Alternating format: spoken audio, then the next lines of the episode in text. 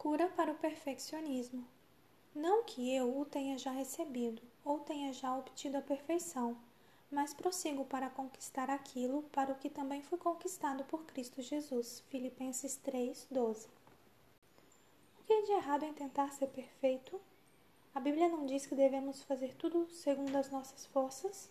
Eclesiastes 9, 10? Sem dúvida.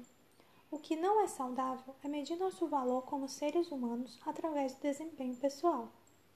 A Bíblia também diz que devemos fazer tudo para a glória de Deus. 1 Coríntios 10, 31. Se o meu mérito diante de Deus e dos homens depende do meu desempenho, a quem estou tentando glorificar? E é aí que está o problema. Segundo os psicólogos, o perfeccionista baseia seu valor naquilo que os outros pensam dele. Como deseja ser tido em alta conta pelas pessoas, faz de tudo para parecer perfeito. E por isso é extremamente exigente consigo e com os outros.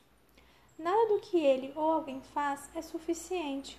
Trabalha excessivamente para alcançar uma perfeição fugídia e não consegue relaxar. Essa doença pode ter tido origem na infância, quando a criança procura obter inutilmente a aprovação dos pais como exemplifica o Dr. David Sims.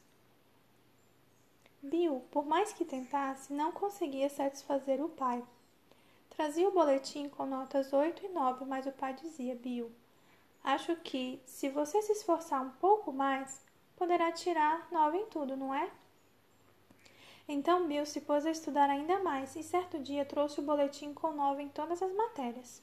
Então o pai disse: Mas sabe de uma coisa? Se você se esforçar um pouco mais, poderá tirar 10 em tudo. E ele estudou e se esforçou durante vários meses, até que finalmente ganhou 10 em tudo. Agora, o pai e a mãe certamente ficariam muito satisfeitos com ele. Mas o pai olhou o boletim e disse: Ah, conheço esses professores, eles dão 10 à toa. Cura para os traumas emocionais, página 21. É impossível satisfazer um pai assim. E a mesma imagem que a criança tem de seu pai terá de Deus também. Parece que Deus está sempre lhe dizendo: ainda não está bom, esforce-se um pouco mais. A cura para o perfeccionismo não é você se tornar relapso. Não é desistir de tudo. Apenas humilhe-se diante de Deus, como o publicano da parábola.